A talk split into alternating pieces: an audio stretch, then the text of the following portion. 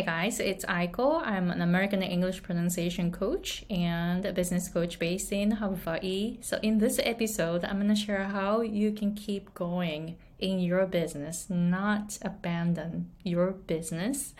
Uh, so, before I go into today's topic, I'm going to share three, uh, three things in a PDF guide where you can learn how to get to six figures with a small following and a micro niche and high ticket offers. So please go to the description box and sign up for it.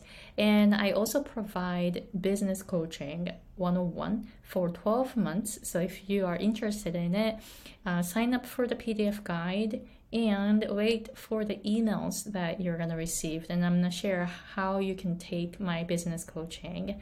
All right, so today's topic is about how you can keep going in your business, not abandon your business because business is uh, it's like a lot of things right? So i always think that our business is us. Like you are more than your business right? Yes you are more than your business yes but your business is you because your business is part of you, right? Small part of you. You are more than your business. You are bigger than your business, but your business is in you, right? So um, I always talk about it. So if you grow as a person, your business will grow. If you get stuck, your business will get stuck. But a lot of unexpected things can happen in your business and you have you have no control over. So there were so many moments that i was like oh, you know what? I really do not like that. I'm like oh, that's it i'm gonna quit. And the first uh, time i felt like this isn't it for me so i'm not i'm not gonna even bother growing my business or i'm not gonna even bother starting my business was when I didn't find my first client for 14 months. It actually took me 14 months to find my first client. And just think about it. think about it. 14 months. It is long enough for me to think all kinds of stuff. Maybe I'm not good enough. No one wants to learn from me or I'm not valuable. You know, I was giving it so many meanings and I just wanted to quit. Quit. I was like, I was like, ah, should I keep doing this? Should I keep doing this? I kept asking myself the same question every day, especially when it when it started. Um, when I uh, passed like 12 months, I'm like, what am I doing it wrong? Why people are not finding me? But I, I knew why people were not finding me. I was not putting myself out there. That's it. So that was like really simple. But I was I wanted to stay in my comfort zone and then I couldn't um, make videos on YouTube or I couldn't do Facebook Lives or something like that to promote myself out there. And you know this is why i was not finding my clients and of course right and then also my mindset mindset was not ready to find clients because i was trying to find all the information for building a coaching business for free online how can I charge someone to guide them if I don't have the mindset to pay someone to guide me, right? So I realized that. So I hired a business coach and I started putting myself out there. So that's when I started I that's when I really started my business. But it took me 14 months to do it. So I was like I had self-doubt and I kept asking me if this is something I really want to do. I kept asking myself the question, right? So I know that 80% of entrepreneurs quit within five years. So I can totally see why they quit because it's really tough, especially at the beginning, right?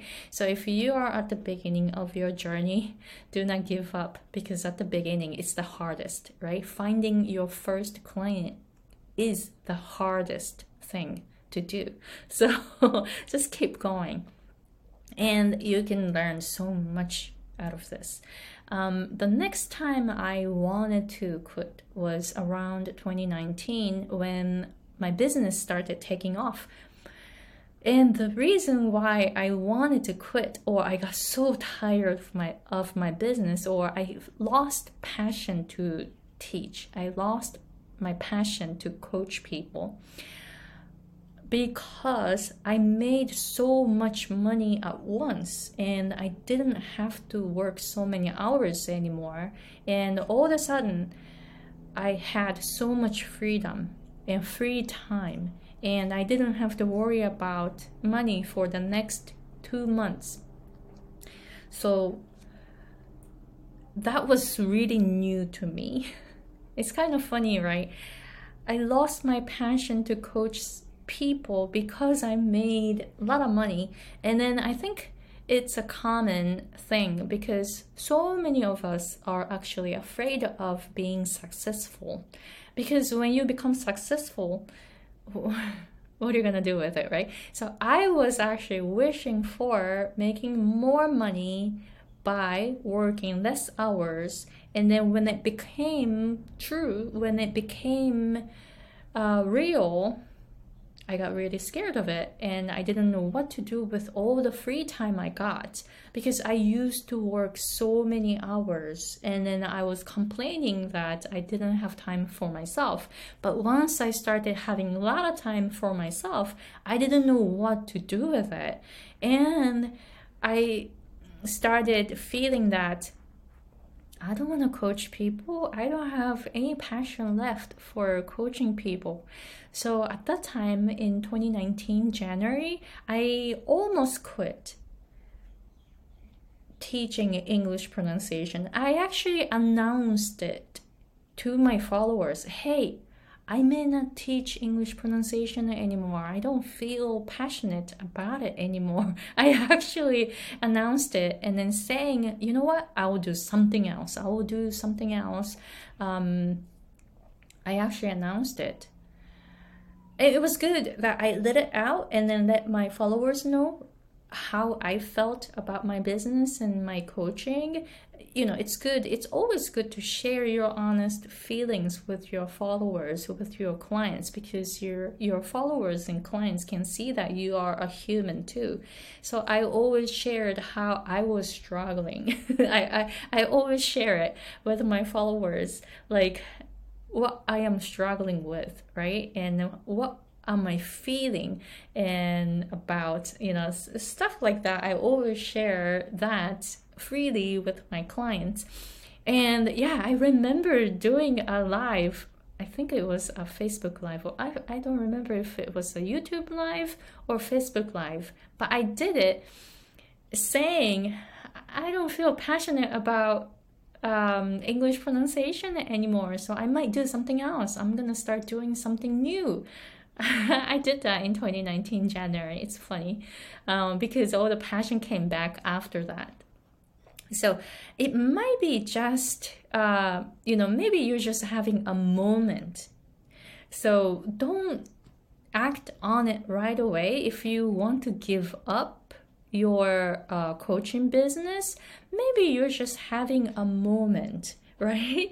So just be patient, sit with it for a while to see what else comes up, right? So um, there, there are gonna be so many moments for you to feel that oh, I'm just gonna quit or I'm just not gonna do this anymore or I'm gonna do the new thing, you know, um, things like that. And then you cannot control what happens in your business. Like, for example, sometimes I get a client and, you know, I, I see that all right so this person is really really committed but then something happens to that person and the person needs to um, um, stop taking my coaching, right? And then at that time, I have no control over that. And then I just had it.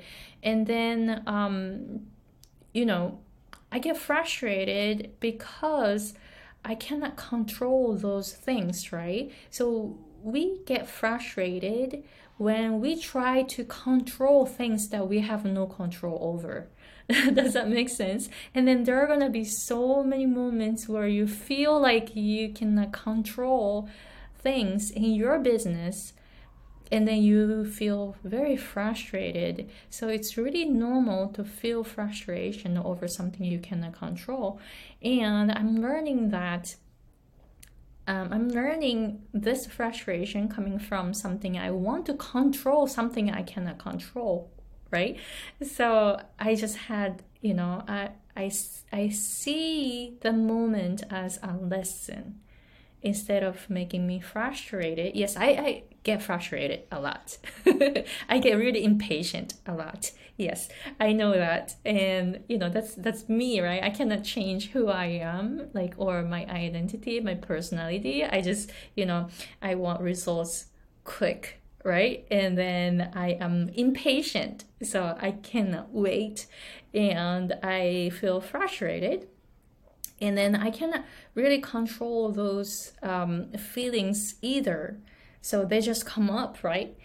But I can choose which emotion to listen to. So I'm practicing it from from um, my business because my business gives me so many good, great opportunities for me to learn and grow as a person and evolve, right? So when you have moments where you feel like, oh, I'm just gonna quit, you know, um, this isn't what I want, you know, I, I get it, yes. I, sometimes I, you know, I feel like oh, this isn't this is not what I wanted, right? Yes. So at that moment, we need to realize that all right, I created it actually. Whatever the thing that I don't want, that's fine, but I created it. So I am 100% responsible for changing it and I am powerful enough to change it. When you realize that you can just create anything you want and then if you don't like the the end result change it again until you actually get the ideal result right? So i'm learning it from my business and then my business gives me so many great lessons that i have no control over most of the things. I'm learning this. Like we feel like we are able to control a lot of things, but there are not many things actually that we can control. We cannot control most of the things that happen in our business. It's really interesting to to come to the conclusion, but I'm I I got the conclusion from um, building my business in the past seven years because um, I just had so many good lessons. And then at that time, I'm like, ah, why is this happening to me? I was taking everything personally. But at the end of the day, it is not you. It's got nothing to do with you. You cannot just control those things, right? So let go. let go of all the frustration, all the doubt, and start focusing on your dream. Start focusing on building your dream. So, what is the lifestyle you want? Your business will give you something, right? Your business will support your lifestyle that you want to have. Don't be a slave of your business, right? Don't be, um, it, you know, it's not the other way around, right? You are. Uh, more than your business, so don't let your business control your life. So, uh, when you start thinking that way, you will see there are so many lessons that you can learn from building a business, and you will become a resilient business owner that way. I'm like learning it so much about becoming resilient. So, meaning I'll be okay no matter what. So, when you get to the place, you will have peace of mind. I mean, I'm saying this because I'm working on it. I am working on getting to the place where I am totally fine. I'm okay no matter what, and I am at peace all the time. I am working on it. So um, it is. I'm not sharing this because I mastered it. I I haven't mastered it yet. So I'm working on it. So I wanted to share how you can work on your self development through your business instead of just abandon abandon your business and quit. There are moments. There are gonna be moments where you feel a complete failure or miserable, that is totally fine. That is like part of the process too. But you can actually find a positive side um, to whatever the mistakes or failures that you have and just keep going because you are you are wanting the dream lifestyle right and then you're building your business to have that lifestyle that you are dreaming of. So just keep going. So let me know if you have any questions. And then in my business coaching, I always talk about stuff like this, like mindset. Mindset to me is everything. Like when it comes to English pronunciation, I, am uh, helping Japanese clients to improve their English pronunciation so that they can perform better in the English environment it's really funny when I um, when I mention mindsets all the time. It is about um, you know I'm teaching them how to improve their English pronunciation, but I'm always sharing about the mindset because your mind is really powerful and if you get the right mindset you can achieve anything. I, I feel i honestly feel like anything is possible when we have the right mindset. So i always talk about that in my english pronunciation coaching. So i talk about it in my business coaching too. So if you want to learn um, stuff like this you can go to the description, description box and sign up for the pdf guide where i packed so much information for you to learn uh, to get to six figures with a small following, a micro niche, and high ticket offers. All right, so please let me know if you have any questions and talk to you later. Bye.